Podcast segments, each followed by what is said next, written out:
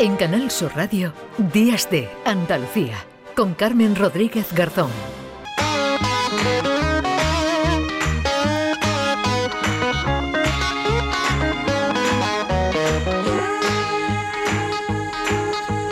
Y hablamos ahora de comercio justo. Más de 50 localidades españolas se han unido a la campaña por el Día Mundial del Comercio Justo que se celebraba este sábado para alertar ante las condiciones abusivas de trabajo, explotación infantil o destrucción de bosques que se esconden detrás de productos cotidianos que todos tenemos en casa como el café, el cacao, el azúcar, el té, pero también la ropa, la ropa que llevamos. Vamos a saludar a esta hora a Marta, a Marta Guijarro, portavoz de la Coordinadora Estatal de Comercio Justo, que impulsa esta iniciativa bajo el lema Le sienta bien a todo el mundo. Nos invitan a la ciudadanía a probar sus productos en las más de 60 tiendas que tienen repartidas. Marta, ¿qué tal? Muy buenos días. Hola, buenos días. Bueno, ¿sabemos, Marta, en general lo que compramos, las condiciones en las que se fabrican o miramos para otro lado? Bueno, eh, también es que es un poco difícil a veces eh, ser consciente de lo que hay detrás, puesto que no hay mucha información ¿no? sobre lo que hay detrás de productos, como tú decías, tan cotidianos como el café, el chocolate o, o el té, ¿no? Quizá en la ropa es un poco más conocido, ¿no? Hombre, cada vez hay más, más, concienciación de, lo importante que es pues comprar productos que sí que respeten el medio ambiente y que, y que además eh, garanticen los derechos laborales y humanos de quienes los elaboran. Hmm.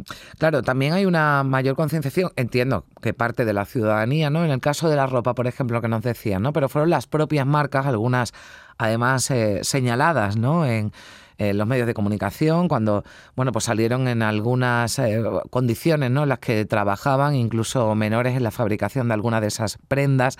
Y es verdad que al salir todo esto, al, al mm, remover ¿no? conciencia en, en, los propios ciudadanos, las empresas, bueno, pues no sabemos si por interés o por o porque también han tenido esa conciencia, han cambiado, ¿no? Han cambiado y son algo más transparentes, ¿verdad, Marta, en este sentido? Bueno, han cambiado algo, efectivamente, sobre todo en el caso de la ropa, por ejemplo, después de, lo que fue el derrumbe del edificio Rana Plaza de mm. Bangladesh, que, que ocurrió mm. hace 10 años. Han cambiado algunas cosas, pero no es suficiente. No es suficiente todo lo que, lo que deberían haber cambiado porque aún se mantienen todavía pues, muchas condiciones de trabajo pues muy inhumanas y muy peligrosas también para, las propias trabajadoras, porque el 80% de quienes hacen la ropa son mujeres. Y bueno, pues todavía mm, persisten mucha, mucha pobreza, o sea, todavía los salarios que, que se pagan a quienes trabajan en el textil no es desde luego eh, lo que necesitan. Mm. para, para, tener una vida digna. Bueno, claro, en este, ojalá, ¿no? De, claro, si, si esto funcionara, no estaríamos celebrando un Día Mundial del Comercio Justo, que es necesario, porque precisamente no, no existe y hay mucha, muchas carencias, ¿no? Porque normalmente, bueno, pues lo que compramos viene de, de países donde, como nos decías, bueno, pues los salarios son bajos, eh, aprovechan, ¿no? La pobreza y la situación vulnerable que tienen mm. eh, muchas personas, pero además, eh, bueno, pues no respetan, ¿no? Lo, lo, mínimo, ¿no? Nos decía también en en cuestiones eh, de medioambientales, ¿no? Y, en, por ejemplo, en destrucción de, bosques. Pero claro, yo me pregunto, ¿cómo, nos decía, es difícil, ¿cómo, cómo, cómo saberlo? ¿Cómo nos aseguramos como consumidores que estamos comprando algo, eh, bueno, pues que cumple, ¿no? Al menos con unas mínimas normas. Pues efectivamente, la manera de asegurarnos que las cosas que compramos eh, garantizan, pues eso, los derechos mm. humanos básicos, que tampoco estamos pidiendo algo especial, ¿eh? estamos pidiendo que se garanticen los derechos básicos. La manera de, asegurarnos que se cumplen los derechos humanos y que se respeta el medio ambiente, pues es comprar los productos de comercio justo. Eh, el comercio justo nació ya hace 60 años eh, y bueno, está instaurado en más de 70 países y se basa en 10 principios que pues básicamente significan esto, ¿no? Garantizar los derechos laborales esenciales, que no haya violación de derechos humanos y, que se protege, que, no se deteriore el medio ambiente en su fabricación. Hmm. Entonces, bueno, pues comprando los productos de comercio justo, que además el chocolate, el café, el té y el azúcar y bueno, también la ropa, pero vamos, sobre todo estos cuatro de alimentación que te he dicho son los productos más significativos del mm. comercio justo. ¿Cuáles son los, casos o algunos de los casos más, más sangrantes, eh, Marta?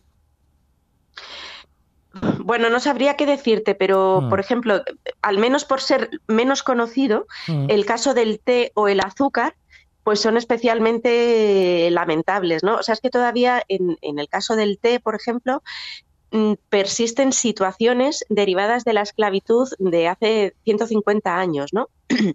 o sea, situaciones pues tipo pues de las épocas coloniales, ¿no? Donde había un, un propietario que tenía en su propia finca a sus eh, agricultores y agricultoras para que trabajaran el té y recogieran el té. Estas situaciones todavía eh, persisten en los países, en los grandes países productores de té, de manera que quienes eh, recogen el té viven en las propias fincas del empleador en unas condiciones miserables, o sea, en unas casas pues sin acceso a agua potable, sin electricidad, muchísimas veces sin letrinas y ya no digamos baños, y bueno, pues con unos salarios miserables, que hace que, claro, su condición de pobreza, eh, de pobreza extrema, les hace difícil salir de esa situación porque se, se, encuentran sin nada, ¿no? Entonces, bueno, el caso del té, por ejemplo, es algo mm, especialmente lamentable en este sentido, ¿no? Mm. Pero vamos, también en el azúcar, por ejemplo, la caña de azúcar es un trabajo muy duro para mm. a la hora de, recoger el azúcar, ¿no? Eh, y la mayoría de las veces se hace a pleno sol. En, claro, los países, los grandes países productores son países donde pues eh, hace mucho calor. Eh, muchas veces también con poco acceso a agua potable, lo que ha generado, pues, por ejemplo, en Centroamérica, que más del 60% de quienes trabajan en la recogida de azúcar sufran problemas de problemas renales y otras enfermedades debido al calor.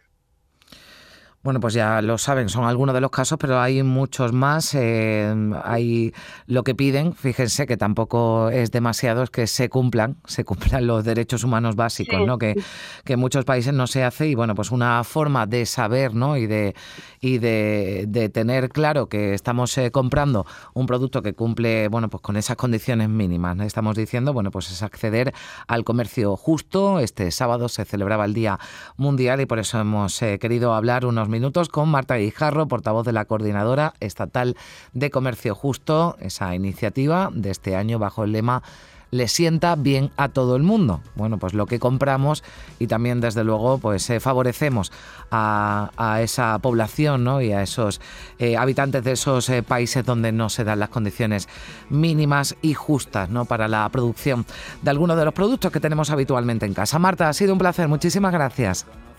Igualmente, muchas gracias a, vosotros. 10 menos cuarto.